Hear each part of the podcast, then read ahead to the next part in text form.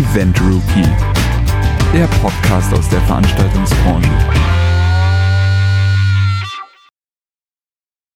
Hallo und ein herzliches Willkommen zu einer weiteren Folge des Event Rookie Podcast. äh, es ist die zweite Staffel und Folge 7. Richtig, genau. Quasi passend zu einem meiner Lieblingsausgaben. Hast du wirklich Lieblingsausgaben? Ich finde die 7 finde ich echt immer cool. Ich, ich mag die total. Ja, gut, das äh, wahrscheinlich liegt es am Thema. Ja, das kann natürlich sein. Aber ich finde, ja, also ich finde alle Event-Rookie-Ausgaben natürlich der Oberhammer. Ich wollte gerade sagen, wenn ich dich jetzt frage, welche Ausgabe du nicht so magst, wirst du wahrscheinlich die Aussage verweigern. Aber welche Ausgabe findest du denn immer schwierig bei der Erstellung? Von der Masse her die Ausgabe 6, weil die ist immer sehr, sehr umfangreich. Mhm. Ähm, ansonsten ähm, tue ich mir auch manchmal mit der 1 schwer. Einfach weil wir sie vor Weihnachten noch produzieren. Mhm. Das bedeutet, man muss immer noch so ein bisschen aufpassen, okay, ich schreibe ja jetzt nicht mehr über dieses Jahr, sondern dann schon übers letzte Jahr. Und ja, dann ist es relativ nah noch in der Ausgabe 8, die ja quasi unsere letzte Ausgabe im Jahr ist. Und da ist dann immer so, bei, bei der Planung ist es dann immer ein bisschen schwierig äh, zu gucken, okay, wie kriege ich gute Reportagen oder Inhalte hin, dass ich die Ausgabe 1 noch äh, ja, mit hoher Qualität und äh, guten Berichten füllen kann.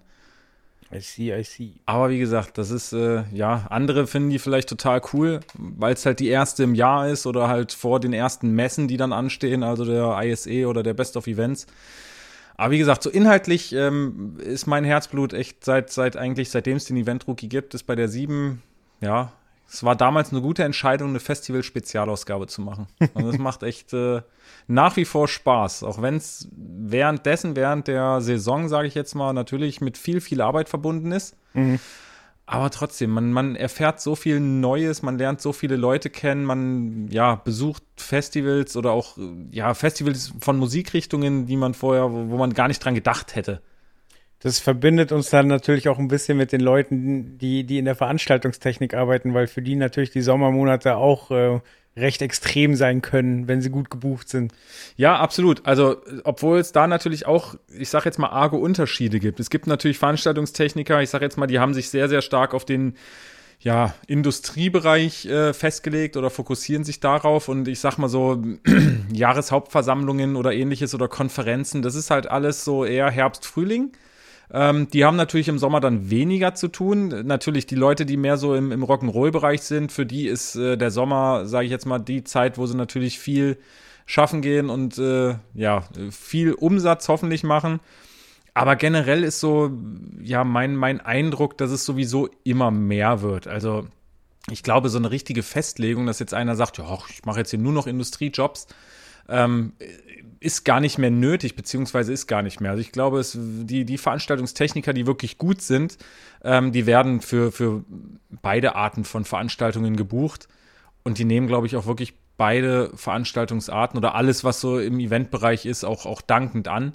Ja. Was ja vor einigen Jahren, ich sage jetzt mal äh, damals 1890, wo ich meine Ausbildung gemacht habe, ähm, da war das halt noch nicht so. Also da gab es wirklich noch so die klassischen äh, Industrieveranstalter und äh, die klassischen Rock'n'Roll-Techniker und so weiter. Und ich glaube, das, ja, das verschwimmt jetzt immer mehr, weil halt auch diese Branche immer größer wird und immer mehr Veranstaltungen, ähm, ja, ich sag jetzt mal, angeboten werden. Aber so ein bisschen natürlich auch, ähm, ja, der Nachwuchs halt leider Gottes fehlt. Also das merkt man sehr deutlich daran, dass bei uns immer wieder Leute anfragen, die wirklich Personal suchen. Mhm. Und zwar händeringend. Ich hatte letztens erst wieder ein äh, Telefonat mit, mit einem, einem Kunden von uns, der halt gesagt hat, ja, pff, Technik zu bekommen, gar kein Problem. Was früher wirklich so ein Problem war, dass du halt in hoher Stückzahl vielleicht den einen oder anderen Lautsprecher äh, benötigt hast und das nicht hinbekommen hast, ist das mittlerweile, ist der Markt, glaube ich, relativ gut abgedeckt mit, mit Veranstaltungstechnik. Aber Personal, er findet halt kein Personal, also gutes Personal. Klar, du kriegst bestimmt immer irgendjemanden, aber das will man ja auch nicht unbedingt. Mhm.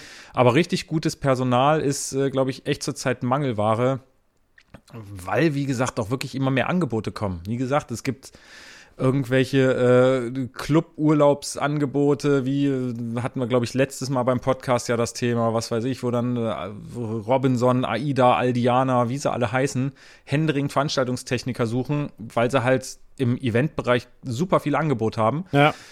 Und klar, das nehmen dann natürlich junge Fachkräfte, wie gesagt, bestimmt liebend und dankend an und probieren das gerne aus. Und äh, dann ist natürlich auf dem freien Markt, äh, sieht es dann halt ein bisschen schwieriger aus. Mhm.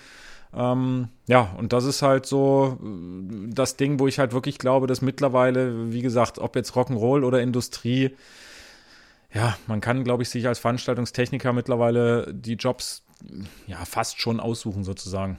Ja. Jetzt haben wir gerade schon gesagt, wir sprechen heute über das Festival-Spezial. Was ist denn daran so spezial? Alles! es ist so schön, es sieht so toll aus.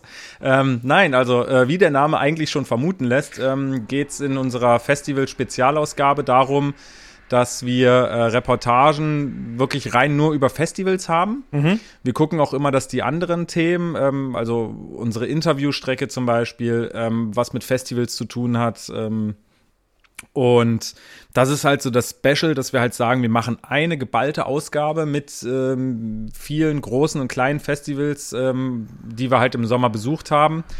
Äh, während andere, ich sage jetzt mal Kollegen von uns, das halt einfach ein bisschen übers Jahr verteilen, ähm, die Reportagen oder ähnliches. Darüber haben wir halt von der Geburt des Event-Rookies dann gesagt, nö, wir machen das in einer Ausgabe, die kommt dann immer im, im Herbst oder im Spätsommer, so dass die Leser sich vielleicht auch nochmal wiederfinden, dass man halt einfach nochmal diese Saison, sage ich jetzt mal, Revue passieren lassen kann, egal ob es jetzt als Techniker ist oder vielleicht auch als ja, Privatperson, die auf dem ein oder anderen Festival war. Und genau, deswegen halt Festival Spezial, weil es wirklich Themen sind, die äh, die Festivalsaison sozusagen betreffen, betrifft darüber geht. Schnitt!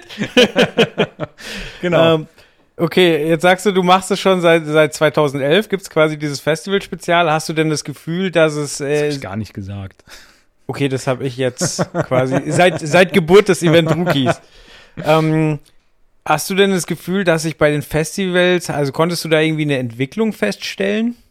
Also sei es in der Größe, sei es in der Vielfalt, ähm, tut sich da was oder würdest du sagen, es ist konstant? Nee, gar nicht, überhaupt nicht. Also Konstanz ist, äh, Stillstand ist tot, so nach dem Motto. Also Konstanz im Festivalbereich gibt's überhaupt gar nicht, weil es wirklich einige Festivals gibt, ähm, die es damals einfach noch nicht gab. Äh, die es jetzt aber natürlich gibt. Ähm, es gibt aber auch Festivals, die es damals gab, die es jetzt nicht mehr gibt. Und ähm, ja, größentechnisch, ja, es wird immer größer, es wird immer abgefahrener. Also dieses Jahr war ich äh, zum Beispiel auf dem Perukaville, ähm, die mit einer 200 Meter breiten Bühne einfach mal das größte Bühnenkonstrukt Europas hatten, was meiner Meinung nach aber schon echt ein bisschen übertrieben war, weil das ist so eine Größe. Ja, wenn ich zurück mich zurückerinnere an meine Schulzeit, wo man irgendwie 100 Meter Lauf machen musste und ich habe es gehasst, weil das eine Strecke war, die wollte ich nicht laufen. Und wenn ich jetzt überlege, dass es noch mal doppelt so lang ist wie meine gehasste 100 Meter Laufstrecke, dann ist das einfach eine Größe, die muss man sich einfach erstmal vorstellen.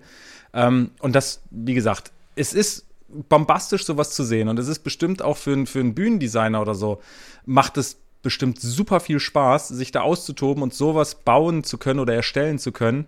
Ähm, aber wie gesagt, es ist schon sehr, sehr brutal groß. Äh, ansonsten, wie gesagt, es wird immer professioneller. Selbst die kleinen Festivals, sage ich jetzt mal, haben wirklich, ähm, legen viel Wert auf professionelle Technik, äh, auf professionelle Technik her und, und äh, Unternehmen.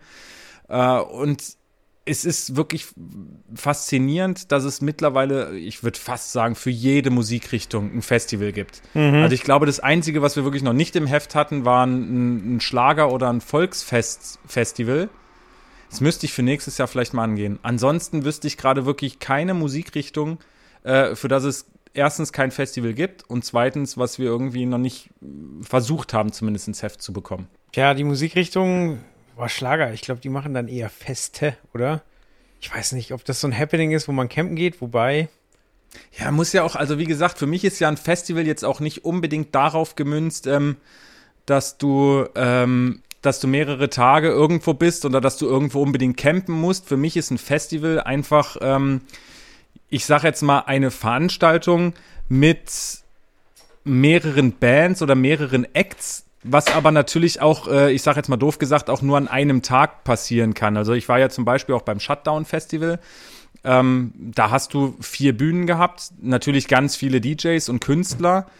Äh, aber es ging halt nur einen Tag. Also das ist für mich auch schon ein Festival. Und ich Ja. kann mir vorstellen, dass es sowas vielleicht, ähm, ja, wie gesagt, im Schlager- oder Volksmusikbereich, eigentlich der Musikantenstadel, kann man ja auch fast schon sagen, ist ein Volks, äh, hier, Volksmusikfestival, weil da ja auch mehrere Acts auf der Bühne sind, obwohl die immer nur ein Lied singen. Also es ist doch kein Festival. Ja, und die, glaube ich, ziehen ja, also der Musikantenstall findet ja auch nicht immer an derselben Stelle Stimmt, fast, stimmt. oder? Das ist Das natürlich auch noch für ein mehr so- Festival prädestiniert, dass es immer an einer Stelle ist ist. mehr so Zirkus, kann man, kann man fast sagen. Jetzt ohne jemandem zu nahe treten Ja, ja. zu wollen, aber quasi es sind ein Haufen Musikanten, die quasi durch Deutschland touren oder und äh, zusammen auftreten. Ja, vor allem, wie gesagt, es ist, äh, es sind ja auch immer andere Musiker und es ist halt natürlich mehrmals im Jahr, also wenn es die Musikantenstall überhaupt noch gibt, keine Ahnung. Aber zumindest, wie gesagt, äh, also für mich ist Festival, ja, viele sagen immer, Festival ist irgendwie so ein Mehrtages-Event und mit Campen, ähm, was ich auch wirklich vom Charme her absolut unterschreiben würde. Ich finde das auch total cool, ähm, wenn es so eine Camping-Area quasi gibt. Und ich finde, das gehört auch ein bisschen mit dazu. Ähm, deswegen habe ich zum Beispiel auch so ein Rockavaria ähm, nie so ganz verstanden, wo es meiner Meinung nach ja noch nicht mal einen Zeltplatz gab. Es war zwar ein Festival in München äh, im Olympiapark, aber es gab ja keinen Zeltplatz da. ja, Du konntest weiß, da mehrere. Tage hingehen, aber wie gesagt, kein Zeltplatz. Ja, So, und wie gesagt, das ist äh, für viele, äh, ja, oder viele definieren ein Festival darüber, dass es halt mehrere Tage ist und mit Campen. Ich, wie gesagt, definiere ein Festival darüber, dass es mehrere Bühnen gibt, mehrere Künstler und genau. ja, vollkommen richtig. Ähm, Aber warst du auf einem Festival dieses Jahr eigentlich? Ich war auf einem, ja, das ist auch im Magazin zu finden. Ich war auf dem Puls Open Air und das war für mich auch eine interessante Erfahrung, weil ich bin früher, also früher heißt du von 2007 bis 2012 wahrscheinlich, viel auf Festivals unterwegs gewesen. Also Nova Rock, Southside, dann auch mal, ähm, ah, wie heißt das in der Schweiz, das Hip-Hop-Festival? Ah, komm schon, nicht das Splash, sondern Frauenfeld. Ja.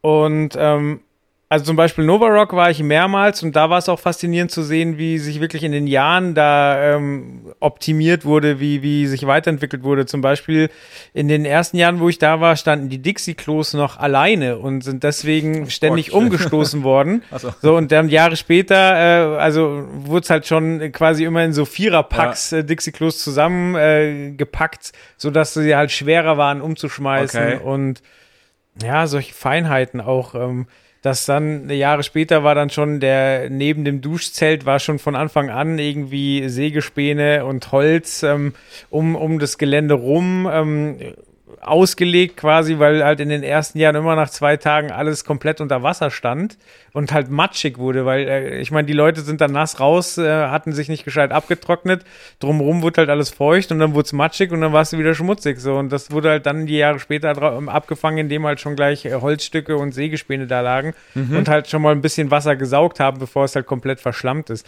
Wenn du dann halt Probleme mit dem Wetter hast, dann ist das Thema halt auch wieder durch. Ja. Genau, aber dieses Jahr war ich, äh, wie gesagt, auf dem Puls Open Air und das hat mir deswegen gut gefallen, weil ich sowas einfach noch nicht hatte, denn es war einfach ein wesentlich, also erstmal war es eine, an einer festen Anlage, weil das ist auf Schloss Kaltenberg, der, ähm, wo die äh, Kalten, Kaltenberger, äh, das Ritterturnier stattfindet. Und äh, das heißt, ja, da gibt es ein Schloss, da gibt es schon Infrastruktur, das heißt, du kannst auch so auf feste Toiletten gehen, es gibt eine Scheune und so weiter. Ähm, aber es ist halt auch äh, ein Festival für, für ich sag mal, 8.000 bis 10.000 Leute bis 15.000 Leute. Und das verteilt sich total gut auf dem Gelände. Und äh, keine Ahnung, ich, wieder das Beispiel Nova Rock, da kann es dir halt passieren, wenn du noch nicht so erfahren bist und äh, schlecht parkst, dass du halt wirklich von deinem Zelt bis zum Auto One-Way 45 Minuten gehst. So, okay. ja, und dann hast du halt irgendwas vergessen, so, dann bist du halt mal eben eineinhalb Stunden unterwegs gefühlt. Und ähm, genau, und halt auch äh, der Abstand zwischen beiden Bühnen war halt Wahnsinn. So, du musstest wirklich timen, wo du hingehst. Und da war das halt jetzt total angenehm. Die hatten drei große Stages. Du bist äh, zu jeder Stage innerhalb von zwei Minuten hingekommen, hast trotzdem nichts von den anderen gehört, so dass es störend gewesen wäre. Die Stimmung war entspannt, ähm, Ja. alles so in Fußnähe und äh, ganz, ganz angenehmer Vibe. Und das hat mir auch so ein bisschen die Lust auf Festivals wieder total gebracht, weil es halt nicht so ein so ein Akt ist, so mit sechs Stunden Autofahren, dann dein Zelt aufbauen, dann nochmal deine ganze Infrastruktur ranschleppen. Ja. Und dann stehst du im Pulk mit 80.000 Leuten vor der Bühne und Genau, genau, eben, genau. 80.000 Leute ist auch so ein gutes Beispiel. ich äh, ich habe ähm, bei System of a Down war, war mal der Moment, wo ich wirklich dachte, okay, jetzt packe ich es nicht mehr, jetzt falle ich bald um. Und habe halt dann so, so mit einem leichten Anflug von Panik versucht, äh, aus dem Mob rauszukommen und habe noch 20 Minuten gebraucht, bis ich mal an der Stelle Krass. war, wo es nicht Mord und Totschlag war. ja. Und ähm, ja, da können, äh, kann das Festival nichts für. So klar, äh, ist schön, wenn viele Leute sehen können, wenn genug Platz da ist. Ähm, äh, es gibt nun mal Bands, die sind in der Größenordnung, wo du sagst, so, ähm, die wirst du nie mit 150 Leuten genießen dürfen oder wenn dann nur mit sehr, sehr viel Glück. Ja. Und ähm, dann mag ich es halt so, wenn, ja, wenn, wie gesagt, man kommt noch gut durch, es ist trotzdem voll, aber es ist halt nicht so, oh, jetzt sehe ich die Band doch wieder nur auf 300 Meter Entfernung. Mhm. Genau. Aber ja, das ist ja auch irgendwie das Coole an unserem Job, dass wir sehr, sehr viele unterschiedliche Festivals genießen können, weil ich, ich sag mal, ohne jetzt äh, alle über einen Kamm scheren zu wollen, ähm, viele Festivalbesucher haben ja dann doch ihre favorisierte Musikrichtung und kämen nicht auf die Idee, ähm, groß was anderes auszuprobieren. Also Ja. bei mir war es eher, ist es halt schwerpunktmäßig eher Rock und dann Hip-Hop. Ähm, da merke ich. privat hingehst. Privat, oder? genau, Okay, genau. Ja. Also wie gesagt, Frauenfeld äh, in der Schweiz war halt nochmal eine ganz andere Erfahrung als davor in Österreich auf dem Nova Rock oder auf dem Southside in Deutschland Ja. so. Aber ist halt doch relativ ähnlich. Aber du zum Beispiel bist ja allein schon durch den Event Rookie wirklich in, in ganz, ganz verschiedene Gefilden. Also von, ja. von, keine Ahnung, gib einfach mal an, wo warst du denn überall?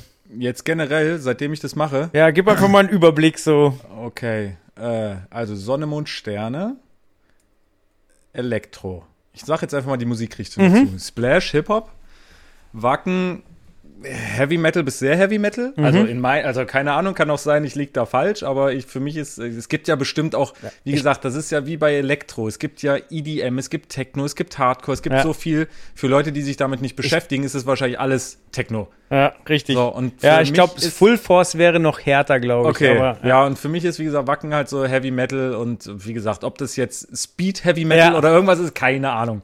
Ähm, dann dieses Jahr das Shutdown, das war wie gesagt so Hardcore, das waren auch Musikrichtungen, wie gesagt, nie vorher gehört, also weder vom Namen noch von der Musik. Wie gesagt, da war Hardcore, Uptempo, Raw Stage gab's.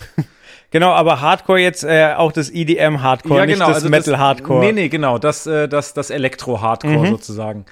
Ähm, dann war ich dieses Jahr noch auf dem Parukaville, letztes Jahr auf dem New Horizons Festival. Also das geht alles so mehr in die Elektro-Richtung. Ich war, wie gesagt, auch schon beim Musikantenstadel, aber da haben wir ja schon festgestellt, dass es kein Festival ist. Was war ich denn noch? Wo war ich denn noch? Was gibt es denn sonst noch für Musikrichtungen? Ich war auf echt vielen Festivals schon. Ich war auf dem Jazz Festival. Auf dem Meld war ich noch. Mhm. Das ist ja eher so independent, was auch immer independent heißt. Aber wie, also Meld fand ich ganz schwierig, das irgendwie einzuordnen, musikalisch in irgendeine Richtung. Okay, und würdest du sagen, der Vibe ist so überall derselbe oder gibt es da Unterschiede im Publikum, äh, in der Organisation? Ja, organisatorisch natürlich. Also das würde ich jetzt aber nicht von der Musikrichtung aus machen, sondern wirklich eher von der Größe und ich sage jetzt mal doof gesagt auch vom Engagement. Also ich finde so Festivals, die noch relativ jung sind, ähm, da geht viel schief, muss man klipp und klar sagen. Also das, das beste Beispiel ist da das Electric Love Festival in, in, in Salzburg. Da war ich das erste Jahr, wo das veranstaltet wurde und das zweite Jahr. Beim ersten Jahr war es auch technisch äh, echt nicht unbedingt ausgereift. Da war auch, da waren, ja, ich sage jetzt mal Unternehmen am Start, die jetzt ähm, ja eher eher äh, preisgünstig waren, als äh, echt richtig gute Qualität geliefert haben. Okay. Beim zweiten Jahr war die Bühne schon um einiges abgefahrener vom Aufbau her. Da hat aber auch technisch einiges nicht so ganz funktioniert, zumindest an dem Tag, wo ich da war. Ich glaube, am zweiten Tag ging es dann. Da muss es aber organisatorisch. Also zumindest gab es da auf Facebook ganz, ganz böse Kommentare. ähm, wirklich nicht gut gewesen sein, aber dem, ab dem dritten Jahr äh, läuft das Ding wirklich rund und ist auch immer ausverkauft und da gibt es auch überhaupt gar keine Beschwerden mehr, weil die wirklich auch äh, drauf geachtet haben, ähm, was die, die Gäste sozusagen danach an Feedback gegeben haben. Mhm. Das sind die gleichen Veranstalter, die dieses Jahr oder auch letztes Jahr schon das Shutdown-Festival gemacht haben. Und wie gesagt, du merkst halt einfach, dass die mit Herzblut dabei sind, dass die sich anstrengen und dass die wirklich halt auch wollen, dass eigentlich alles so 100 oder so perfekt wie möglich läuft. Ähm, was man jetzt bei größeren, bei echt großen Festivals, die schon lange am Markt sind, das ist, da ist so mehr, ja, es ist so, so, so normal geworden, sage ich jetzt mal. Also da ist es teilweise so organisatorisch ähm, ein bisschen schwieriger. Ähm, deswegen, wie gesagt, aber da, da würde ich nicht sagen, dass das an der Musikrichtung liegt. Klar, von den Besuchern her ist es meiner Meinung nach komplett unterschiedlich. Mhm. Das ist ein Thema, da kann man sich eigentlich nur unbeliebt machen. ich für mich persönlich sage ja echt immer, dass so die Elektrorichtung, ja, dass das halt so das schöne Publikum ist. Also da gibt's halt echt hübsche Menschen. Da gibt's, äh, wie gesagt, sowohl von den Frauen her, als auch, äh, wie gesagt, irgendwelche ja, durchtrainierten Muckimänner, mag man drauf stehen oder nicht. Aber es ist halt echt so, dass da viele hübsche Leute rumrennen. Was jetzt, wie gesagt, das ist Geschmackssache. Ne? Ich weiß, jetzt werden wahrscheinlich alle äh, den Podcast ausmachen und sich denken, was ist denn das für ein Arschloch? ähm, ich bin halt, also bei, bei Rock oder Heavy Metal, das ist halt eine ganz andere Kultur. Das sind halt ganz andere Menschen, das ist ein ganz anderer Schlag von Menschen. Ähm, aber man muss natürlich auch sagen, dass beim Elektro einfach immer noch dieses Drogending und Alkohol und so weiter um einiges äh, höher ist. Und wenn dann solche Testosteron gesteuerten Typen da sind, die irgendwie aufgepumpt sind bis zur Oberkante und dann vielleicht noch ein bisschen zu viel getrunken haben, da wird's schon ungemütlich. Also da ist es schon manchmal das Aggressionspotenzial doch vielleicht ein bisschen höher als woanders. Das ist zum Beispiel, was ich beim Wacken so gar nicht erlebt habe. Also klar, da siehst du auch richtig viele, vor allem betrunkene Menschen, aber die sind halt einfach Selig. die sind halt easy drauf, die sind halt echt locker drauf und das, das ja, da wirst du auch nicht blöd angepöbelt oder sonst was. Ähm, ja, beim Hip-Hop, mein Gott, die sind eh alle Peace und Ja, ja, wobei ich auch sagen würde, da hat eine Entwicklung stattgefunden. So, also jetzt mal nicht Festivals, sondern Hip-Hop-Konzerte. Da war es ja über Jahre so, dass wenn du ein bisschen mehr gemacht hast, als den Arm hoch und runter zu bewegen, du, du stunk hattest. So. Ja, ja, also, das stimmt. Du hast dich gefreut, weil ein Song kam, ein bisschen gehüpft und ich bin jetzt keiner, der rücksichtslos Ja. irgendwie durch die Menge wütet. Ich hatte immer Stress. Ja. Ich kann mich noch an die Juice Jam zum zehnjährigen Jubiläum der Juice in München erinnern.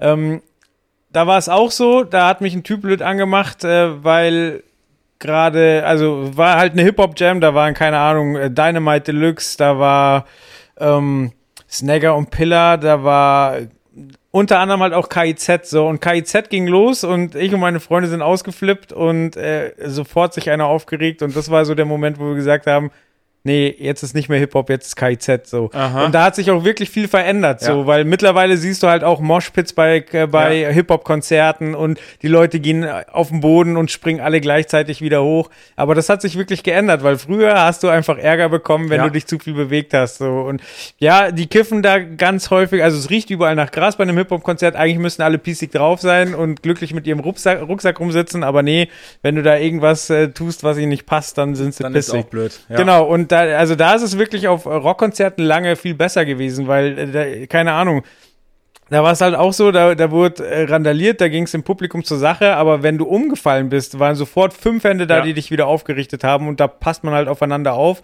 Und auch wenn der andere zugehackt ist bis zum geht nicht mehr und äh, du am liebsten die Straßenseite wechseln würdest, so, Ja. die sind meistens total, ja, so, du bist ja mit ihm da und Ja. äh, ihr wollt beide dasselbe Ding genießen. Ich glaube, die lassen halt wirklich ihre Energie einfach wirklich äh, vor der Bühne mit der Musik und so weiter raus. Also das, da, da ist dann halt auf dem, auf, dem, auf dem Zeltplatz nicht mehr mega der Stunk, Ja. weil die halt vorher vor der Bühne, wie gesagt, im, im Moshpit und was weiß ich, mit allem möglichen, sich schon so dermaßen verausgaben, ähm, dass sie das danach, ich sage jetzt mal doof gesagt, gar nicht mehr nötig haben. Ähm, und ansonsten, wie gesagt, ist für mich halt echt immer, ich finde es faszinierend zu sehen und es freut mich immer wieder und äh, jetzt wird's mal wieder ein bisschen politisch. Ähm, es ist halt einfach, meiner Meinung nach, so habe ich das Gefühl, zurzeit irgendwie eine ganz miese Stimmung irgendwo, so generell in diesem, in, in diesem Land, also in Deutschland.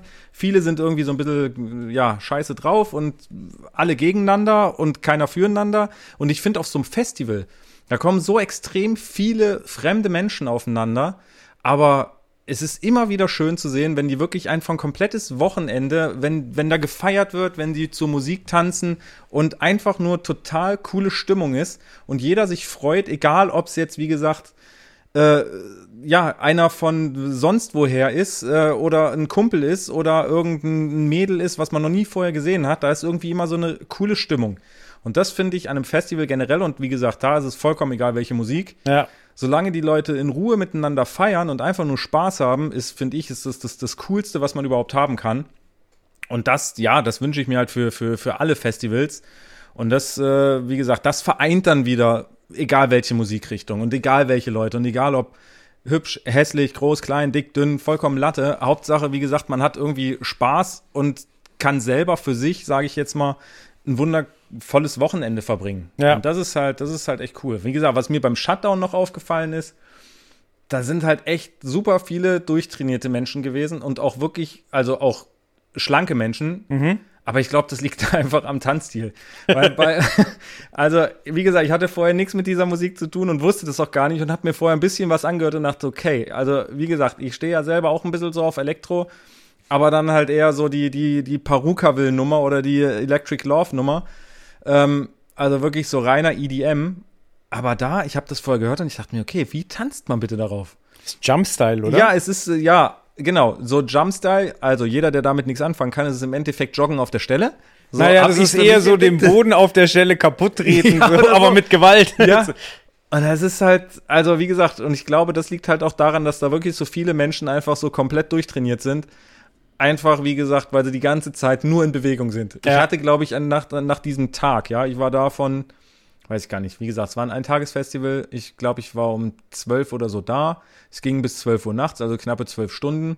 Ich hatte, glaube ich, 22 oder 23.000 Schritte auf meiner Uhr, was ich vorher noch nie hatte. Aber klar, wenn du, irgendwann ist man halt im Flow drinne und auch in dieser Musik und dann fängt man selber an, so auf der Stelle zu joggen oder zu stampfen oder was auch immer. Ja. Und das zählt natürlich der Schrittzähler alles mit.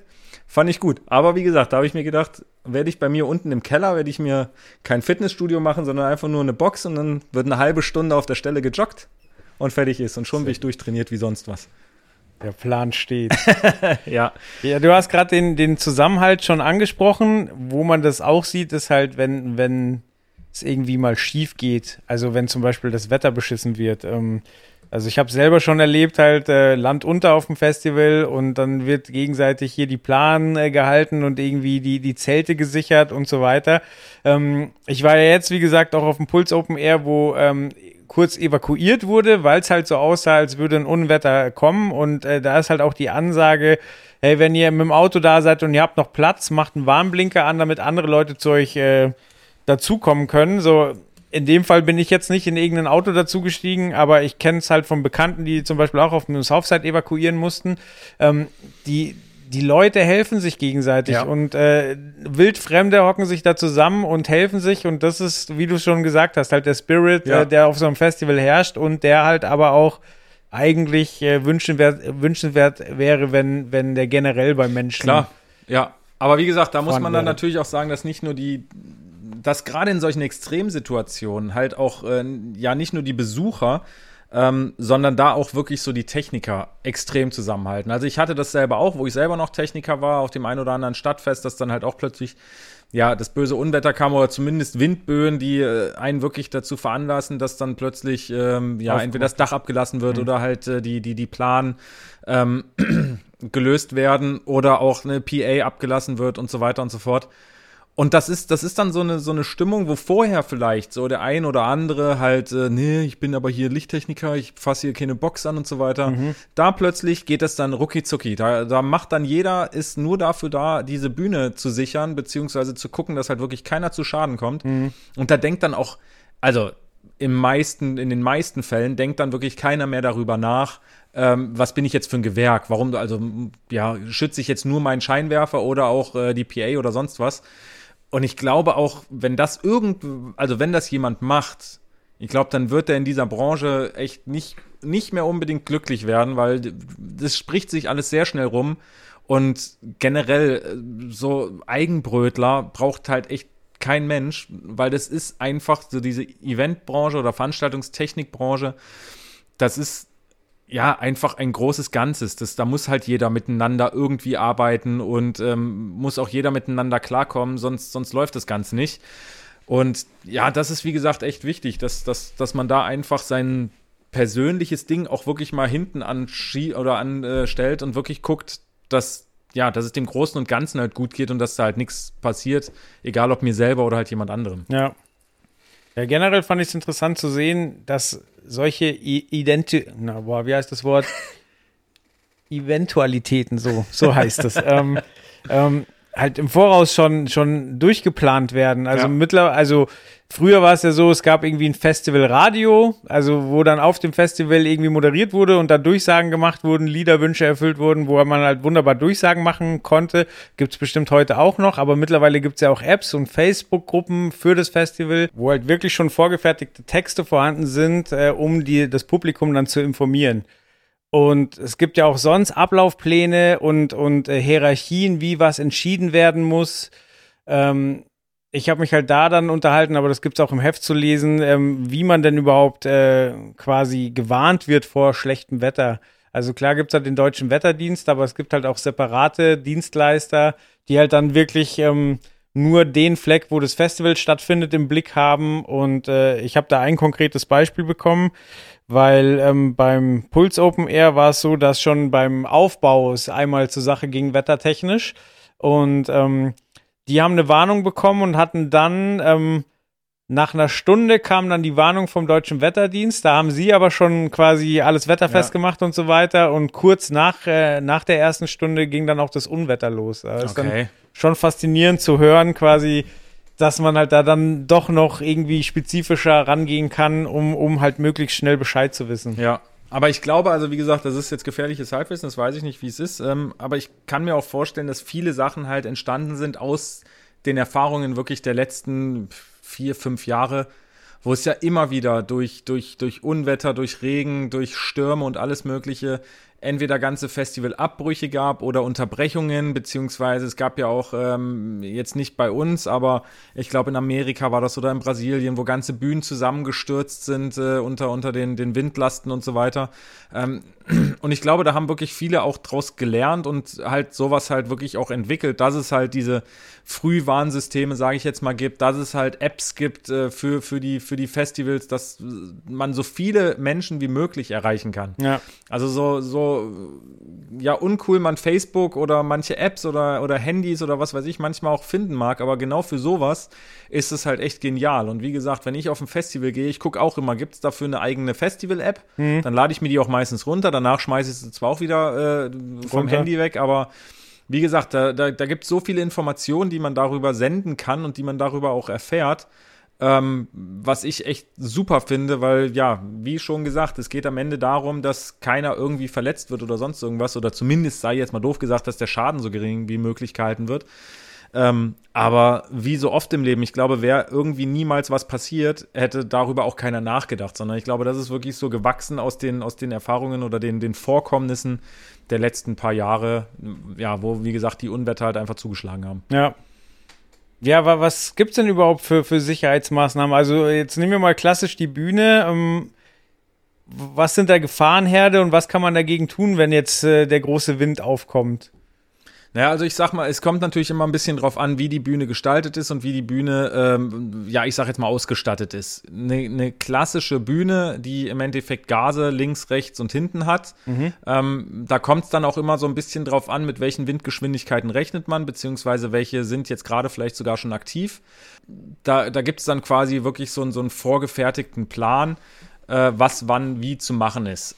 Okay. So, das bedeutet, am Anfang ist natürlich erstmal das erste, ist halt wirklich die Gasen lösen, so dass der Wind im Endeffekt einfach, ja, doof gesagt, durchpfeifen kann, weil sonst. Was sind Gasen? Gasen, äh, das ist im Endeffekt ist das wie eine Plane, mhm. aber es ist halt keine Plane, die, ähm, ja, die, die fest ist, also nicht wie eine Leinwand, was einfach, sage ich jetzt mal, wirklich komplett durchgängig ist, sondern eine Gase ist, ähm, ja, die hat halt ganz, ganz kleine Löcher innen drin. Also das mhm. bedeutet, da kann der Wind generell schon mal durch. Das kann jetzt nicht zu einem, also es kann dann schon zu einem großen Segel werden. Aber wie gesagt, es ist nicht so wie ein, wie ein ich sage jetzt mal doof gesagt, ein Blatt Papier, ist halt einfach ein geschlossenes System, blöd gesagt. Okay. Wenn du jetzt ein Locher nimmst und in das Blatt Papier ganz viele Löcher machst, dann ist es kein geschlossenes System mehr. Dann kann sozusagen der Wind schon mal bis zu einer gewissen Geschwindigkeit kann halt einfach dadurch, ohne dass das Blatt Papier weggeweht wird. Und so ähnlich, wie gesagt, jetzt wirklich ganz äh, einfach erklärt sozusagen. Sowas ist halt eine, eine Gase, ist im Endeffekt eine Plane, die aber ganz kleine Löcher innen drinne hat. So. Okay. Wie gesagt, das ist bei normalen Windgeschwindigkeiten ist alles cool, weil da kann der Wind wirklich einfach durchgehen und da passiert dann auch nichts. Ab einer gewissen Geschwindigkeit muss man natürlich gucken, weil dann kann auch das zu einem großen Segel werden. Und nichts ist schlimmer als ein großes Segel, weil das, das sind Kräfte, die darauf wirken, ähm, ja, die will man sich eigentlich nicht vorstellen. Ja. Deswegen macht man dann die Gase auf, löst sie halt unten und an der Seite, so und dann kann der Wind komplett durch. Was jetzt aber ab, wie gesagt, ab einer dann noch schlimmeren Geschwindigkeit kann es natürlich immer noch gegen das Dach sozusagen drücken. Beziehungsweise auch gegen die Seite, gegen die PA und so weiter. So, und da ist eigentlich das Schlimmste, sind äh, ganz klar in den Fällen sind LED-Wände. Weil eine LED-Wand ist ein komplett geschlossenes System. Und das sind, das sind Tonnen, die da irgendwie im, im, im Dach hängen.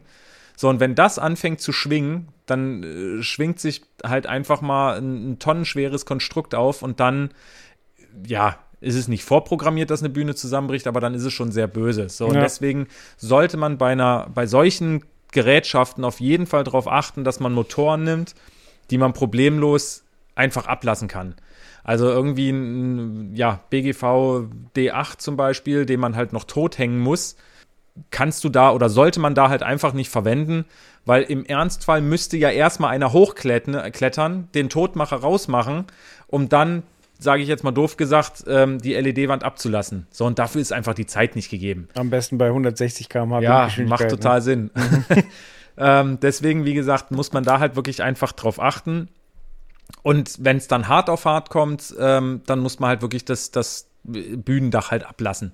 Dass man sagt, okay, man fährt alles komplett runter, dann kann halt im Endeffekt gar nichts mehr passieren. Dann kann kein Scheinwerfer mehr runterfallen oder sonst irgendwas, sondern dann ist alles runter. Aber das ist dann wirklich schon der, da muss es schon richtig, richtig krassen Wind geben. Ja. Ja, das sind so die, die Möglichkeiten. Aber wie gesagt, meist oder bis jetzt glücklicherweise, zumindest bei den äh, Veranstaltungen, die ich erlebt habe, hat es eigentlich oft gereicht, wenn man die Gasen löst und da sozusagen der Wind schon mal durchpfeifen kann. Wie gesagt, aber auch da ist es natürlich, wenn du hinten drinne äh, eine LED-Wand hängen hast, die irgendwie über die komplette Bühnenbreite geht, Hm. dann kannst du eine Gase zehnmal ablassen, dann, dann ist doof. Okay, aber ist Wind äh, das größte Problem oder ist auch Wasser ein Thema? Naja, ich sag mal so, der, der, der richtig, richtig starke Regen kommt mit Wind. Also du hast, äh, wann hast du schon mal richtig starken Regen, der ohne Wind kommt? Ja, Das hast du so gut wie nie. Natürlich ist Regen, kann sich der auch äh, oben im, im, im Dach sozusagen sammeln und kann dann da Wassersäcke bilden. Aber meistens sind die Dachplanen so straff gespannt, ähm, dass das nicht weiter, nicht weiter dramatisch ist. Und selbst wenn dann, ja, ich sag mal jetzt ganz blöde gesagt, äh, kann es natürlich passieren, dass so eine Dachplane auch reißt. Aber okay, dann wird die Bühne nass und dann werden die Gerätschaften nass. Wie gesagt, wenn Gerätschaften kaputt gehen, dafür gibt's Versicherungen, das ist alles nicht so dramatisch. Ähm, schlimm wird's wie gesagt, wenn Menschen irgendwie zu Schaden kommen. Ja. Aber deswegen ist Regen jetzt nicht unbedingt das riesengroße Problem, weil, wie gesagt, einfach dieser Wind, das sind halt die Kräfte, die eine Bühne, sage ich jetzt mal, auch wirklich kollabieren lassen können. Wo man natürlich aufpassen muss, ist bei Scheinwerfer, die man jetzt zum Beispiel in einem nicht abgedeckten Bereich, zum Beispiel ja, neben der Bühne oder ganz vorne an der Fronttrass äh, installiert, da sollte man natürlich immer bei jedem Open Air eigentlich darauf achten, dass man da ähm, Air Domes hat, also quasi Wasserschutz, entweder, ja, wie gesagt, aufblasbare Air Domes, ähm, die es gibt, wo wir auch in der, in der letzten Ausgabe zum Beispiel, also in der 618 hatten wir da einen schönen Test über einen neuen Air Dome, der speziell für, für die neuen Beam-Scheinwerfer ähm, produziert wurde. Ähm, dann gibt es noch, ja, ich sag jetzt mal so, so Schutzhauben sozusagen. Das ist halt kein geschlossenes System, die sind halt unten offen. Ähm, hilft aber auch schon wirklich sehr, sehr gut gegen, gegen Regen. Das sind Maßnahmen, die sollte man definitiv beachten, wenn man irgendwo ein Open Air hat, wo jetzt eine Wettersituation nicht ganz klar ist. Natürlich, wenn ich jetzt äh, wie dieses Jahr im Sommer, sage ich jetzt mal, eine Veranstaltung habe, wo jeder Wetterdienst sagt, okay, da, ja, da ist nur Sonnenschein, da kommt kein Regen und das ist vielleicht eine Veranstaltung, die jetzt auch nicht über mehrere Tage ist, sondern die vielleicht drei, vier, fünf Stunden dauert. Da kann ich vielleicht das Risiko auch eingehen und zu sagen, okay, dafür jetzt extra einen Airdome zu mieten oder zu kaufen, macht einfach keinen Sinn. Also stelle ich sie so hin und mache meine Veranstaltung. Alles cool. Aber wenn es ein Mehrtages-Event ist und wenn man vielleicht nicht ganz weiß, wie das Wetter sein wird und das schlägt nun mal von Hitze sehr schnell um auf äh, Gewitter und so weiter, dann sollte man definitiv so einen Airdome nehmen. Ja. Das sind zumindest bei Wind und Regen die Schutzmaßnahmen, ähm, die man auf jeden Fall beachten sollte. Jetzt gehen wir mal davon aus, dass nicht alles ins Wasser fällt. Ähm, es gibt ja auch Herausforderungen fürs Festival, wenn das Wetter extrem gut ist, oder? Das, das ist das Komische. Ne? Es gibt wirklich zu gutes Wetter. Ja, also zum einen stelle ich mir vor, auf jeden Fall muss, äh, muss die Getränkeversorgung gewährleistet sein. Also wenn, keine Ahnung, wenn da Leute Ja. vier Tage rumhängen und äh, kein Wasser haben, beispielsweise, wäre Ja. natürlich richtig schlecht, wenn es da irgendwie mit 40 Grad runterbrezelt. Aber es ist wahrscheinlich auch für, für die Technik eine Herausforderung. Weil es ist ja meistens doch viel Elektronik, die überhitzen kann und äh, ja, dann gibt es sicher auch noch andere Thematiken.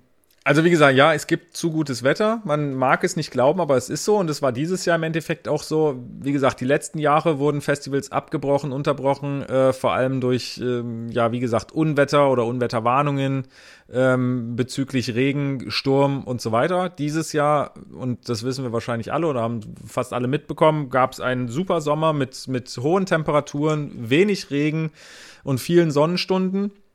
Was wiederum aber natürlich auch wieder dramatisch werden kann, ähm, wie du schon sagtest, in unterschiedlichen Versorgungsbereichen. Also ich fand es beim Perukaville wirklich klasse, dass die zum Beispiel ganz große Wassertanks aufgestellt haben, wo man sich einfach kostenfrei ähm, Wasser abfüllen konnte in, in PET-Flaschen.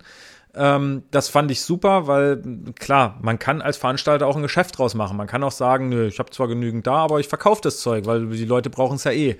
Ähm, Finde ich generell immer sehr, sehr schwierig, weil man natürlich auch so ein bisschen eine Fürsorgepflicht hat. Man soll jetzt nicht unbedingt alle ähm, ja am Eingang schon irgendwie mit, mit einem Sixpack Wasser versorgen, aber so wie es in Perukaville gelöst wurde, dass die Leute sich wirklich, ähm, ja, ich sage jetzt mal, stärken konnten oder zumindest den Wasserhaushalt wieder aktualisieren konnten, fand ich das wirklich genial, weil klar, die äh, Sanitäter und so weiter, die sind zwar da, aber die müssen sich ja jetzt nicht mit sowas unbedingt beschäftigen.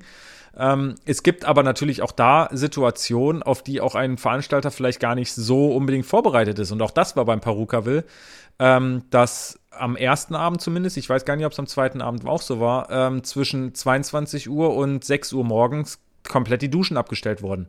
Also da konnte halt keiner duschen gehen.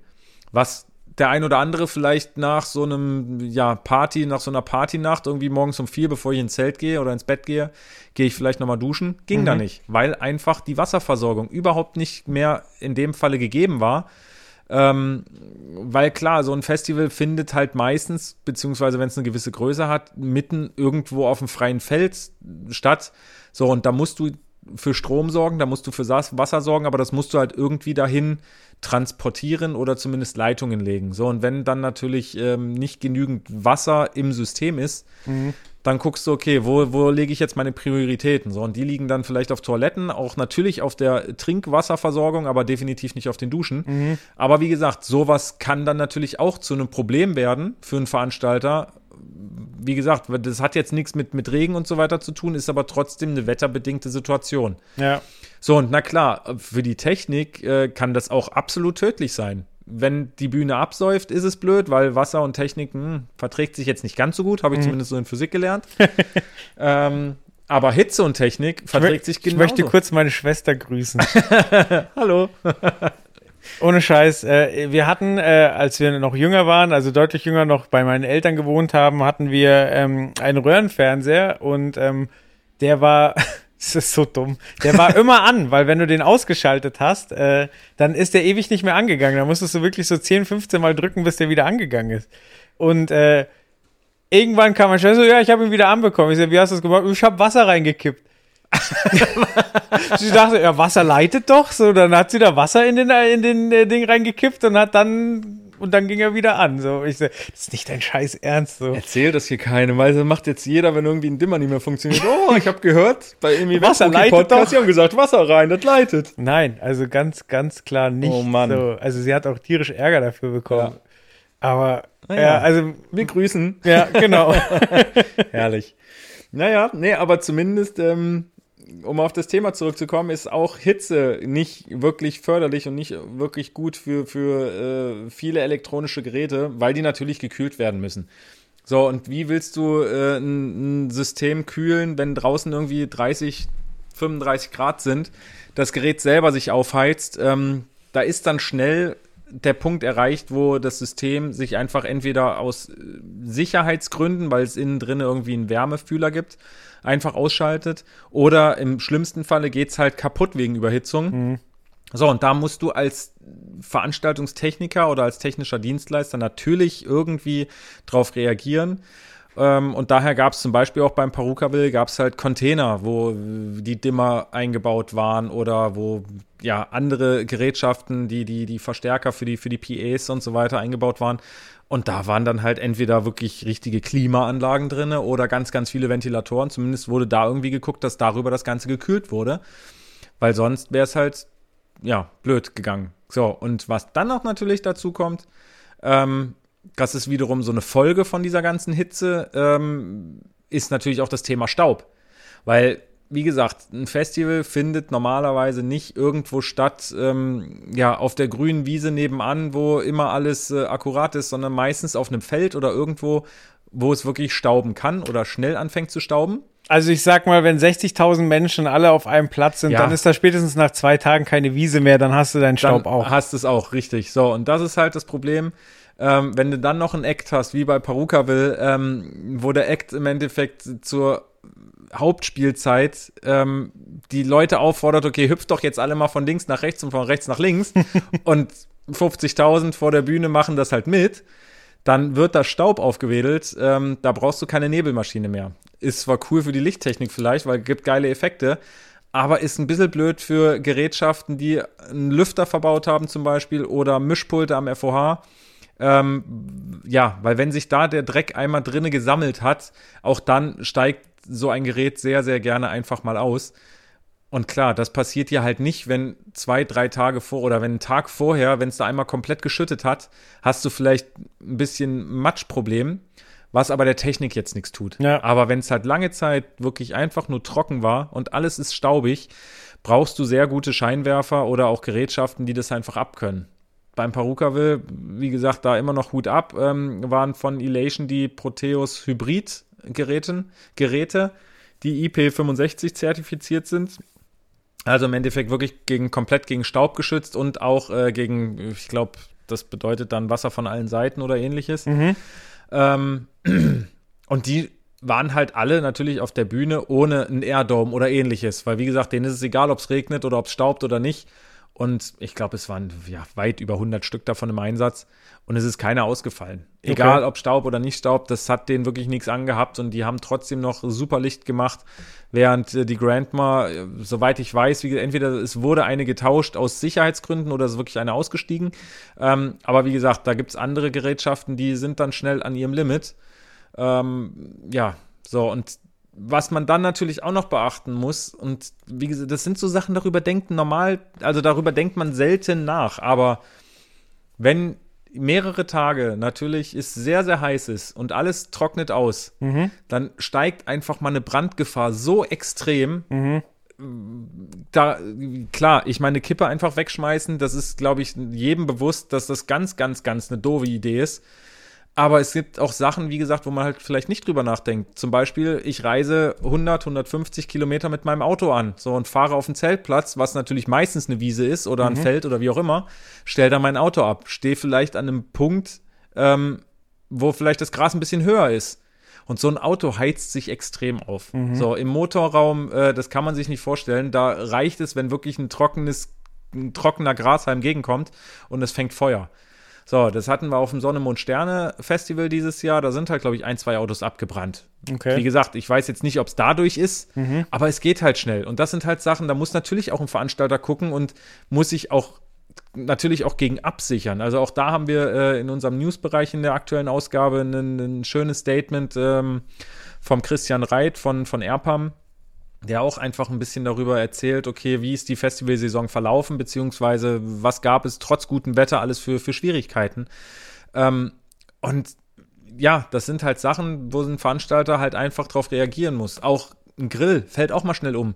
Ich kann mir jetzt, äh, also wie gesagt, ich bin auch so einer, ich kann es mir nicht vorstellen, auf ein Festival zu fahren, ähm, da zu campen oder zu, zu zelten und halt nicht an einem Abend vielleicht mal zu grillen.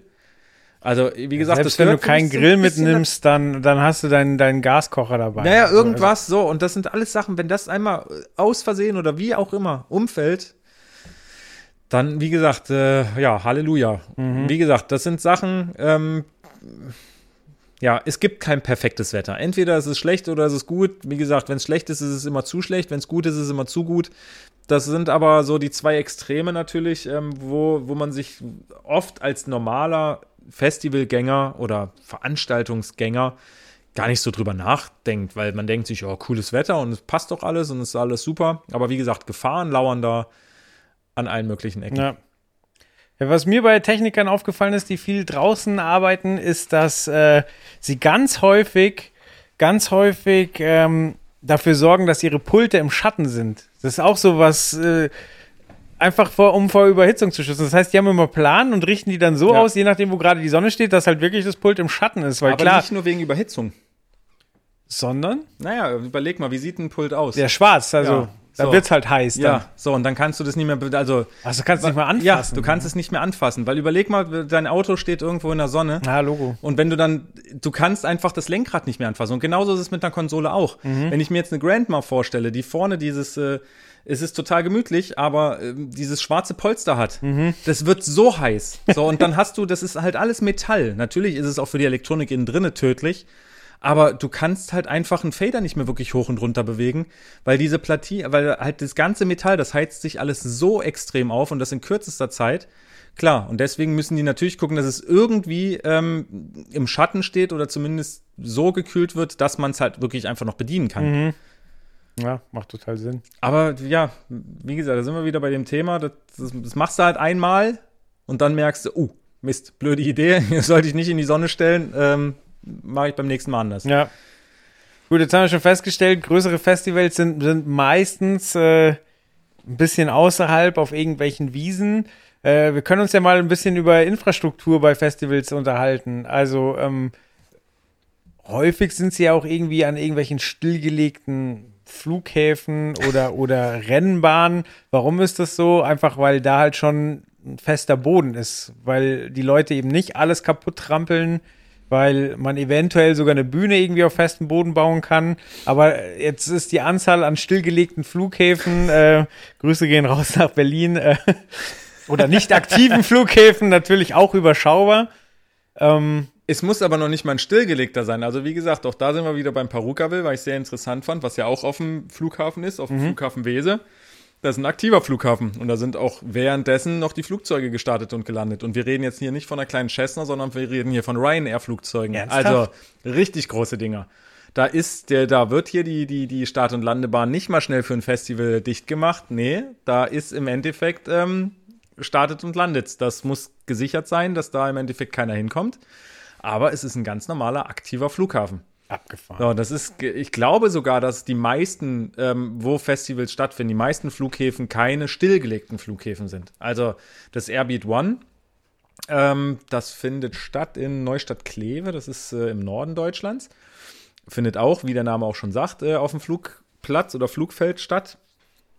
Und soweit ich weiß, ist das auch noch ein aktiver Flugplatz. So, wenn du jetzt aufs Thema äh, Rennstrecke gehst, dann sind wir wieder bei meinem Electric Love Festival, was auf dem Salzburgring äh, stattfindet. Mhm. Da findet jedes Jahr der MotoGP statt und und und. Ähm, also, wie gesagt, Ring. das äh, Nürburgring, richtig, genau. Mhm. Auch da, ähm, wo ich letztes Jahr zum New Horizons war, wie gesagt, die Nordschleife ist trotzdem offen. Also da mhm. heizen die trotzdem mit ihren Autos lang. Ähm, deswegen ist, findet, also wie gesagt, es ist zumindest auffällig, dass die letzten Jahre irgendwie so diese Infrastrukturen oder diese Locations, glaube ich, immer beliebter werden, gerne genommen werden. Ich glaube, die Nature One ist auch, nee, die ist auf einer Raketenbasis. Mhm. Ähm, aber wie gesagt, das sind alles so Locations, ähm, die in den letzten Jahren irgendwie immer beliebter geworden sind, gerne genommen werden. Vor allem, wie gesagt, Flughäfen. Äh, wie gesagt, ich kann mir sehr gut vorstellen, wie du schon sagtest, dass das auch ein Thema wirklich der Infrastruktur ist, weil da alles gegeben ist. Du hast einen festen Untergrund, wo du die Bühne drauf bauen kannst. Du hast ähm, auf jeden Fall Strom anliegen. Ja. Du hast meistens auch, zumindest sollte das so sein, irgendwie Wasser anliegen oder ähnliches. Ähm, wie gesagt, da hast du vieles schon, was du einfach nutzen kannst. Und ich glaube, das ist so ein Grund, warum das, äh, wie gesagt, mittlerweile gerne genutzt wird. Es hat halt wie alles im Leben alles seinen Vor- und Nachteil. Also ich mag halt Festivals vor allem, die an Seen gelegen sind. Das finde ich persönlich für mich als Festivalgänger viel cooler, als irgendwo auf einem stillgelegten Flughafen zu feiern. Ja. Ähm, weil, wie gesagt, an so einem See, das hat halt einfach so, ja, so der so schöne Sommerfeeling und so weiter. Ja, vor allem, du fühlst dich wie ein neuer Mensch. Nach drei Tagen Festival, wenn du irgendwie den See in der Nähe hast. Ja, definitiv. Und wie gesagt, wenn dann wie beim Perukaville halt die Duschen aus sind, dann äh, bist du froh über den See Ja, und eine absolut. Packung Axt. Das stimmt. Ja. Ja. war krass, dass die Flughäfen teilweise noch aktiv sind. Also wie gesagt, beim Perukaville fand ich das sehr, sehr strange. Also ich meine, es war total cool, aber es war schon äh, faszinierend zu sehen, dass da ein Flugzeug immer näher kam, immer näher, immer weiter runter. Du hattest schon ein bisschen Angst und dann ist halt gelandet. krass. Also das nächste Flugobjekt, was ich mal bei einem Festival gesehen habe, war ein Hubschrauber, der Ein UFO. Der, nee, der, der ja genau, ich habe ein UFO gesehen. Wirklich. Ähm, ein Hubschrauber, der Rammstein zur Bühne gebracht hat, weil äh, die Bühne war schon komplett aufgebaut und sie waren halt der Headliner und man hat gewartet und hinterher kam halt raus, die standen komplett im Stau und wurden dann wirklich mit dem Hubschrauber da weggeholt Krass. und der ist direkt neben der Bühne gelandet und Okay. zwei Minuten später ging das Konzert los. So. Ja, Ja, es ist, äh, wie gesagt, deswegen, also, ja, auf Festivals erlebst du halt Sachen. Das ist halt da, da hast du immer Stories zu erzählen. das stimmt. Ja. Nee, aber wie gesagt, ansonsten ist eine klar, Infrastruktur ist echt ein, ein wichtiges Thema und gerade auch, und das unterschätzen auch viele, ist halt einfach wirklich dieses Thema Standsicherheit. Wie, so, eine, so eine Bühne, wie jetzt zum Beispiel ähm, beim Perukaville, beim Electric Love, ähm, beim, beim New Horizons oder auch Rock am Ring oder sonst was, das sind Konstrukte, ähm, da brauchst du halt auch einfach festen Untergrund. Du kannst halt nicht einfach irgendwo auf irgendeine Wiese gehen bei äh, Onkel Meier nebenan und gucken, ja, da, da baue ich jetzt halt einfach mal ein riesen Konstrukt von 200 Meter Breite hin. Ich meine, es muss halt auch einfach standsicher sein und da musst du zu 100 Prozent wissen, okay, was ist drunter? Wie gesagt, wenn du das bei einem Flughafen oder bei einer Rennstrecke machst, dann kannst du eigentlich davon ausgehen, wenn es ein Flugzeug aushält, wird es vielleicht auch eine Bühne aushalten, dann weißt du zumindest, okay, der Untergrund ist gut gesichert und gut gefüttert sozusagen. Ja, Ähm, das hast du halt auf dem, auf dem freien Land, musst du halt erstmal gucken, was da, was da wirklich drunter ist. Weil manchmal, ja, hast du halt ein Feld, aber kann ja auch sein, dass da drunter irgendein Schacht ist, ein Versorgungsschacht, irgendwas, zumindest irgendein Hohlraum. ja. Das war beim, beim, beim Shutdown zum Beispiel, was für mich ja auch wirklich einer der faszinierendsten Locations war, weil das in einem, in einem alten oder vor einem alten äh, Atomkraftwerk war. Ähm, das war an sich schon wirklich fantastisch und die Mainstage stand quasi da, wo früher ein, ein Betonwerk war. Das wurde halt zugeschüttet und, und ähm, der Meiler ist halt nie, nie an den Start gegangen, also das, das Kraftwerk sozusagen. Und die hatten aber halt einen Betonmischwerk irgendwie nebenan. Und das wurde dann halt zugeschüttet und dadurch wussten die aber, okay, darunter ist halt ein altes Betonmischwerk, was halt komplett zubetoniert ist. Ja, Das- das hält. Gut, gut zu wissen, da kannst du eine Bühne draufstellen. So, und das ist, äh, wie gesagt, das sind halt Sachen, die muss man halt im Vorfeld einfach wissen. Ähm, ja, damit man da nicht irgendwie einfach was hinbaut und dann Ja. krachtet ein. Ja, beim Puls Open Air, da wussten sie, dass es Hohlräume äh, gab, weil, wie gesagt, da sind normalerweise Ritterspiele und in der, in der Main Arena, ähm, da gibt's Tunnel quasi, damit die Pferde da nicht komplett durchs Publikum reiten müssen, um in die Ja. Arena zu kommen. Und äh, ja, ist halt auch für die Pferde Sand in der Arena. Das heißt, es ist auch nicht der stabilste Untergrund. Und da mussten halt dann auch erstmal äh, Bodenplatten reingebaut werden. Ja. Da habe ich mich ähm, mit dem ähm, Mo Omar unterhalten von der Firma EPS und die, die stellen ganz, ganz viel so Infrastruktur äh, zur Verfügung. Also vom, vom Bauzaun, um halt irgendwie ähm, Wegführung zu machen, bis, äh, bis irgendwelche Mietzelte, wenn du halt äh, als Festivalbetreiber so quasi Luxuscamping anbieten willst, Okay. ähm, wo die Leute nicht ihr eigenes Zelt mitbringen wollen. Ähm, Duschzelte und so weiter, aber halt auch Untergrund für die Bühnen. Und ähm, war da sogar äh, anscheinend, äh, ja, was heißt eine Herausforderung, aber es war eine logistische Leistung, weil ähm, da muss äh, quasi ein fahrbarer Kran kommen, der diese Platten, weil die halt auch ein gewisses Gewicht haben, äh, da platziert. und äh, der musste erstmal durchs Tor kommen. So, das heißt, der musste immer quasi zusammengefahren da rein, musste sich die Platten greifen und musste sich dann quasi selber einen festen Weg bauen, weil der natürlich auch was wiegt. Ja, okay. Und äh, hat, hat äh, genau so quasi die Infrastruktur ähm, gebaut. Ähm, und da geht's halt auch dann quasi um Gewichtsverteilung, Mhm. weil dann quasi die, ähm, die Platten, die liegen auch nicht komplett auf dem Boden auf, sondern haben halt punktuell ähm, äh, sitzen die halt dann auf dem Boden. Das ist auch ein Thema Rasenschutz zum Beispiel. Ähm, weil, keine Ahnung, wenn du jetzt in irgendeine Halle gehst, also ins Stadion gehst, so, dann will der ansässige Fußballverein auch nicht, dass, äh, dass Ja. da irgendwie 10.000 Leute auf seinem Rasen rumkratzeln und der danach quasi wieder von vorne pflanzen kann oder den neuen Rollrasen reinrollen muss. Sondern ähm, dafür gibt's halt auch Schutzplatten, die quasi das Gewicht der Leute punktuell verteilen. Und ähm, ja, dann kann man das Ganze halt nutzen. Oder halt bei den Bühnen halt auch, dass halt da, ich meine, die Bühne wiegt halt mehrere Tonnen und das Gewicht muss halt A, ähm, feste, äh, stabil da stehen und das Gewicht muss sich aber auch verteilen. Und das ist halt auch so ein Thema, was mich total fasziniert hat, weil ich mir da vorher nie Gedanken drum gemacht habe. Nee, das ist es halt. Aber wie gesagt, das ist, äh, es ist gut, dass sich jemand Gedanken drum gemacht hat und dass Richtig. man halt vorher drüber nachdenkt, weil ich glaube, das ist halt auch das Schwierige, ähm, gerade wenn man, wenn man ja ein neues Festival oder so macht, ähm, dass da halt viele leider nicht drüber nachdenken und ähm, ja, dass dann, wie gesagt, es einfach hingebaut wird und dann, naja, mal gucken, so nach dem Motto. Also, Ja. wie gesagt, Statik ist da so ein extrem wichtiges äh, Thema, ähm, um, zu wissen, was man überhaupt, was man überhaupt macht und hinbaut. Aber wie gesagt, es gibt äh, mittlerweile ja wirklich für sehr, sehr viele Situationen auch einfach Lösungen. Wie gesagt, wie sowas halt, dass es halt irgendwelche Hohlräume gibt, ähm, gibt es halt die Möglichkeit, da äh, ja, Platten hinzubauen. Und wie gesagt, da sind wir dann halt wieder bei, bei dem Thema Punkt- und Streckenlast. Ähm, klar, du kannst eine Bühne auf einen Punkt stellen, aber wie gesagt, dann ist dieser eine Punkt belastet. Aber wenn du das klar auf äh, eine Strecke wie halt so, so eine Unterkonstruktion verteilst, ähm, dann ist es halt für den Untergrund besser und und und. Also das, äh, ja, das ist sehr interessant und da sowas sieht man halt vor allem auch bei Festivals, weil klar, die meisten Tourproduktionen oder ähnliches, die gehen eh in Locations, die man halt kennt und die halt für sowas ausgelegt Ja, sind. die gehen quasi ins gemachte Nest. Richtig, so und Festivals, wie gesagt, das ist halt was ganz anderes, ne? Da bist du halt dann irgendwo wirklich in einem, in einem Bereich ähm, oder in einer Location, die normalerweise nicht dafür ausgelegt ist, ähm, ja, dass da, dass da Konzerte oder Musikveranstaltungen gemacht werden. Das ist natürlich ähm, noch was anderes. Ja, ich sag mal, das ist das Beste, was hier natürlich passieren kann, ist, dass entweder dem Veranstalter irgendwie äh, eine Location, also so, ein- so ein Feld quasi gehört, oder aber, ähm, dass man vielleicht, ja, dass man mit dem, mit dem Bauern, sage ich jetzt mal, dem das Feld gehört, echt gut kooperieren kann. Ja. So, wenn, wenn du dir das, das Wacken Open Air anguckst, das wird wahrscheinlich niemals an einer anderen Stelle sein, weil was da an Infrastruktur geschaffen wurde, das ist einfach faszinierend zu sehen, weil da wirklich da, ich meine, die beiden Bühnen stehen immer an der gleichen Stelle, das FOH steht auch immer an der gleichen Stelle Okay. und ich, wie gesagt, ich weiß nicht, ob dem Veranstalter der, der, der das Feld mittlerweile gehört oder ob es immer noch äh, dem ansässigen Bauern gehört und die einfach, wie gesagt, gut zusammenarbeiten.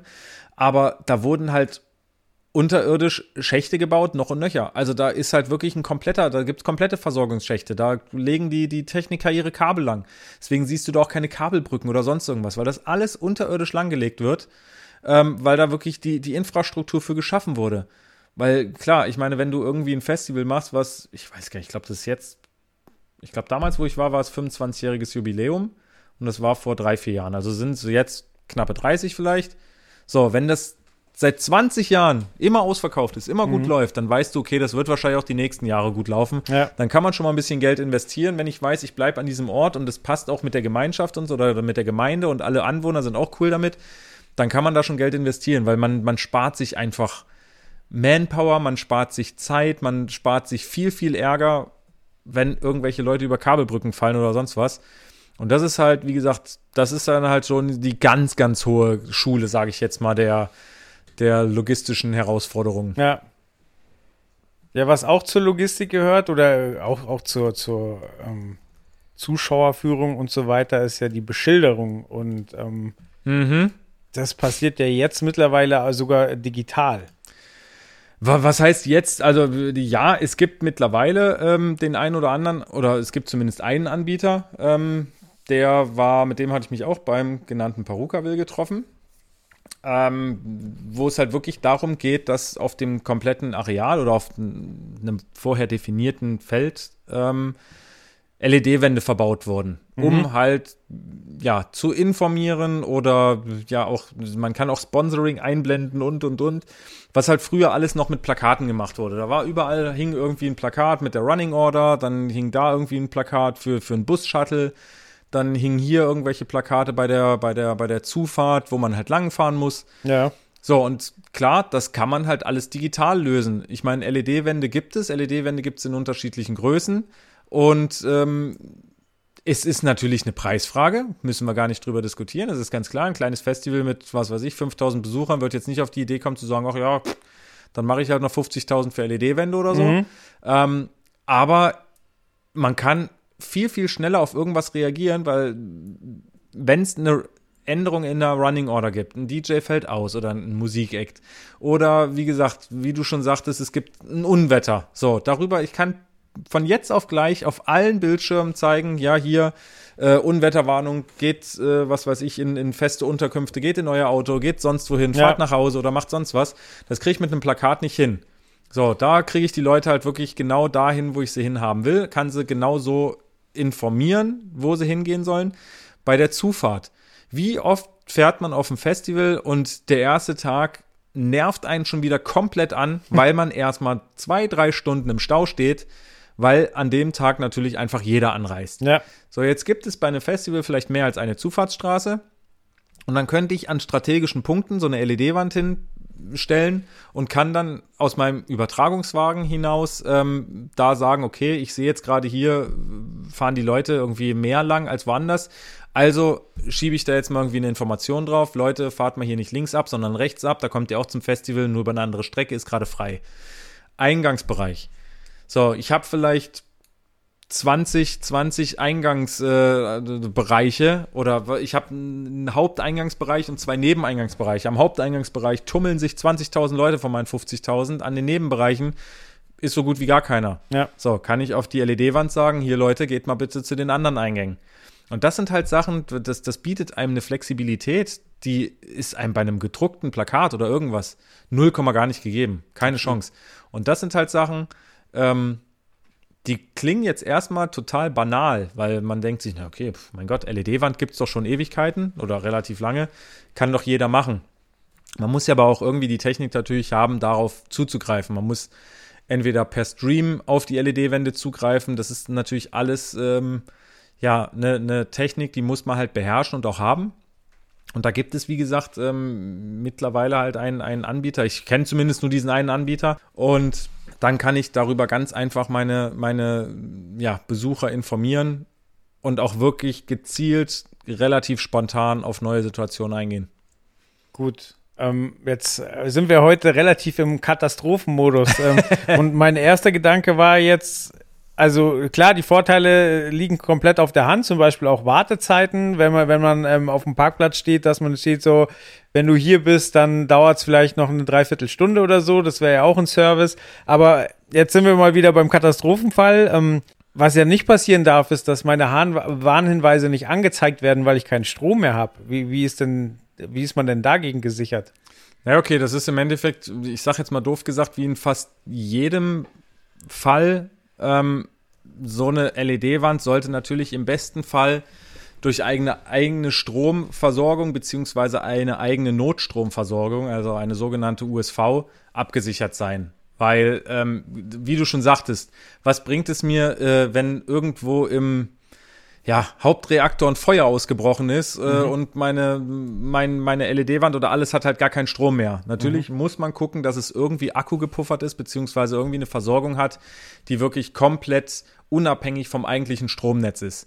So, und dafür nutzt man dann, ähm, wie gesagt, entweder USVs, Akkupacks und so weiter, um da zu gewährleisten, dass eine gewisse Zeit, wie gesagt, da gibt es bestimmt auch äh, diverse Vorschriften, die ich jetzt aber ehrlich gesagt nicht kenne, ähm, diverse Vorschriften, wie lange muss denn sowas, ähm, ja, ich sag jetzt mal, ähm, halten sozusagen, damit ich das als Notfallsystem überhaupt nutzen kann. Ja, ist klar. Also wenn du, wenn dein Plan vorsieht, so du brauchst, äh, keine Ahnung, insgesamt 25 Minuten, um zu evakuieren, So, und deine LEDs halten für 40 Minuten, dann ist ja alles gut. Ja. Aber auch da, wie gesagt, ja, war, war, selbst wenn wir jetzt nochmal zurückgehen und es wäre so, dass es halt nicht, ähm, dass es halt keine, keine, keine, keine Pufferung sozusagen gibt. Wie willst du sonst die Leute informieren? Also, weißt du, mit dem Plakat, äh, du kannst ja auch nicht hingehen und sagen, oh, dann hänge ich jetzt ganz schnell Plakate auf, wo drauf steht, wie die sich verhalten sollen. Ja. Geht ja auch nicht. Also wie gesagt, das ist alles, glaube ich, immer noch besser als gar nichts machen. Und selbst wenn diese LED-Wände im, im E-Fall nur eine Minute noch Strom haben und ich nur noch eine Minute lang äh, den Leuten sagen kann, hier, ganz große Katastrophe, lauft um euer Leben, macht was immer ihr möchtet, aber geht bitte weg, rette ich so wahrscheinlich mehr Leben, als wenn ich halt gar nichts mache. Ja. Und ich glaube, das ist ja immer das, worum es halt generell geht. Ja, dass ich den Schaden, ich sage jetzt mal doof gesagt, so gering wie möglich halte. Und wie gesagt, das Ding ist halt, dass so ein System natürlich so, so mega viele weitere Möglichkeiten bietet. Es geht ja noch nicht mal nur um Gefahren. Ähm, es geht ja auch wirklich darum, okay, ich könnte da wirklich Werbeslots verkaufen. Ich kann da sagen, okay, hier, was weiß ich, äh, Adidas oder Schlag mich tot oder wer auch immer oder ähm, ja, aus unserer Branche, Martin Professional, ähm, ja, wie auch immer. Ähm, wir haben hier auf diesem Rock am Ring Platz 100 von den LED-Wänden. Kauf dir einen Slot und dann wird deine Werbung irgendwie ein paar Minuten eingespielt. Ja, im übertragenen Sinne sowas, was, was äh, Burger King auch macht, die ihre, ihre TV-Screens in den Filialen haben und da auch Slots verkaufen. Zum Beispiel. So, und das sind, das sind halt Sachen, wie gesagt, du kannst Running Orders machen. Du kannst die Leute, wie es auch auf dem Paruka-Will war, du kannst sie informieren, Leute, trinkt, ihr müsst trinken. Es ist brutal heiß, es wird auch nicht besser. Trinkt, was das Zeug hält. Du kannst die Leute informieren, hier, trinken ist schön und gut, aber deswegen gehen die Duschen nicht mehr. Das sind halt alles so Sachen, da kannst du aber, wie gesagt, wirklich direkt vor Ort drauf reagieren, weil das sind manchmal Sachen, die hast du vielleicht gar nicht auf dem Schirm. Also so viele Plakate kann man auch gar nicht drucken. Ähm, und das ist wirklich, finde ich, wiederum so ein, so ein Zeichen oder so ein, so ein Ding, wo ich sage, das ist schön, dass sich die Technik so weit entwickelt oder entwickelt hat, ähm, ja, dass sie nicht nur schön anzusehen ist, dass es nicht nur darum geht, okay, ich muss jetzt hier irgendwie eine Band laut machen oder die irgendwie schön in Szene setzen, sondern dass es halt auch wirklich ähm, eine extrem wichtige Funktion übernimmt. Die ganze Technik, wie gesagt, mit der LED und so weiter. Ja. Das ist noch ganz kurz, damit ich es mir besser vorstellen Ja. kann. Ähm, hatten die dann unterschiedliche Größen und hatten die irgendwie ein Dach oder waren die einfach wetterfest? Äh, wie kann ich mir das vorstellen? Also sie hatten unterschiedliche Größen, aber ich rede jetzt von unterschiedlichen Größen, nicht von, ähm, das eine war irgendwie 10 mal 20 und das andere war 1 mal 2 Meter, sondern ähm, das war schon relativ die gleiche Größe. Also wir reden jetzt hier vielleicht um, um einen halben Meter Unterschied Okay. oder so in der Größe, also wirklich ähm, nicht unbedingt viel. Ähm, ich weiß jetzt auch ehrlich gesagt gar nicht so genau, warum beziehungsweise wo die größeren im Einsatz waren und wo die kleineren im Einsatz waren. Ähm, aber wie gesagt, sie hatten halt große und kleine. Dach hatten sie nicht. Das war im Endeffekt so wie, du hast unten einen Betonklotz ähm, und darauf halt ein, ein, ein Stativ quasi und darauf war die, die, Display, die, die, das, das Display quasi. Ähm, und es waren natürlich Outdoor-Fest, also Outdoor-LED-Wände. Also wie gesagt, die meisten Outdoor-LED-Wände sind ja auch, ähm, ja, wie gesagt, IP65 oder noch höher.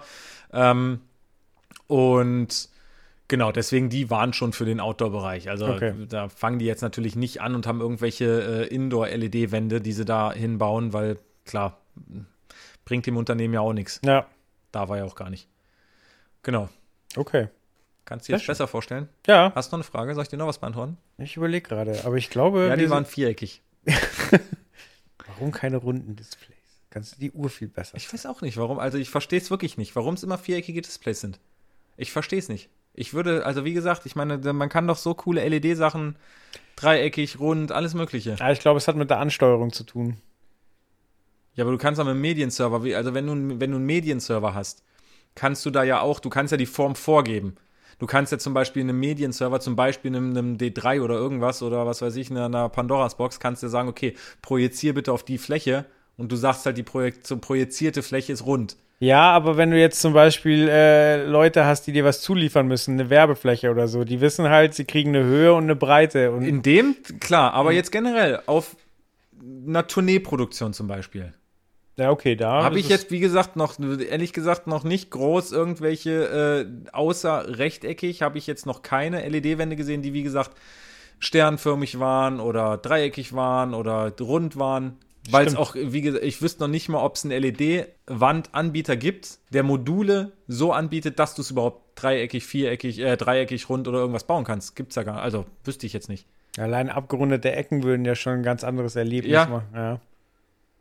Hm. Ha, Sind wir ich vielleicht zum Ende hin? Nächstes Jahr, das wird toll.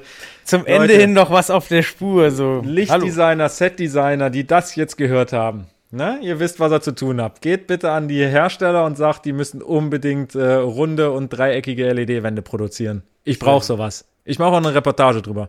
Wirklich. Ja, da haben wir einen Deal. Ja. So, die Leute sollen machen, wir kommen und schreiben drüber. Ja, das wird toll. Sehr schön. Ja, Simon, danke, dass du dir wieder Zeit genommen hast. Immer wieder gerne. Haben wir eigentlich schon gesagt, dass es uns jetzt, ach ja, haben wir beim letzten Mal, oder? Dass es uns jetzt auch auf Spotify gibt? Haben wir schon gesagt, aber kann man ruhig nochmal erwähnen. Ja, uns gibt es jetzt auch auf Spotify. Genau. Wenn du uns nochmal hören willst, dann wechsel doch jetzt. Ja, genau. Außerdem, ganz ehrlich, ich freue mich, äh, also ich finde es ja ein bisschen traurig, dass, dass lange Zeit jetzt keine, keine Rezension oder so mehr auf iTunes zu uns, über uns äh, gab. Wie gesagt, ich bin echt ein Freund von positiv und negativ. Ich bin immer erpicht darauf, äh, ja, was besser zu machen, wenn es etwas besser zu machen gibt. Deswegen nach wie vor, Leute, ja, bewertet uns oder schreibt uns auch gerne, wenn ihr es nicht gleich bewerten wollt. Ähm, ich freue mich wirklich immer und versuche das auch immer wieder, äh, ja, aufzunehmen. Und wir haben ja auch schon in einigen Podcast-Folgen sind wir auch schon auf Hinweise von unseren Zuhörern oder Lesern eingegangen. Deswegen immer her damit mit irgendwelchen Tipps, Tricks, gerne auch Themenvorschläge. Wenn ihr irgendwas haben möchtet, wo ihr sagt, oh, könnt ihr nicht mal darüber reden oder uns darüber informieren, liebend gerne. Sagt einfach Bescheid und wir versuchen es äh, möglich zu machen. Ganz genau. Sehr schön. Ja, diesmal gar nicht mit der Mo Mo Moralkeule geendet. So, die hatten wir diesmal mittendrin in der Ah, Folge. die war das letzte Mal auch, glaube ich, echt extrem. Ich glaube, das letzte Mal habe ich schon echt ausgepackt. Deswegen dachte ich mir, komm, dieses Mal bist du. Außerdem, wie gesagt, ich habe ja mittendrin schon gesagt, Leute, Mehr put your, heart, Zusammenhalt. put your heart together. Nein, ohne Mist. Äh, wie gesagt, das ist diese ganze Stimmung, das, das, das nervt einfach nur noch ab. Also besinnt euch auf das, was wichtig ist. Seid glücklich, lebt das Leben, was ihr leben wollt, aber ohne andere dabei irgendwie mies zu behandeln. Und ähm, ja, let's have fun together. So, jetzt können wir Schluss machen. Jetzt bin ich auch zufrieden. Wunderbar. Macht es Es gut. war mir ein Fest. Macht's gut, schönen Abend, guten Morgen oder wann auch immer ihr diesen Podcast hört. Lasst es euch schmecken. Bis bald. Ciao.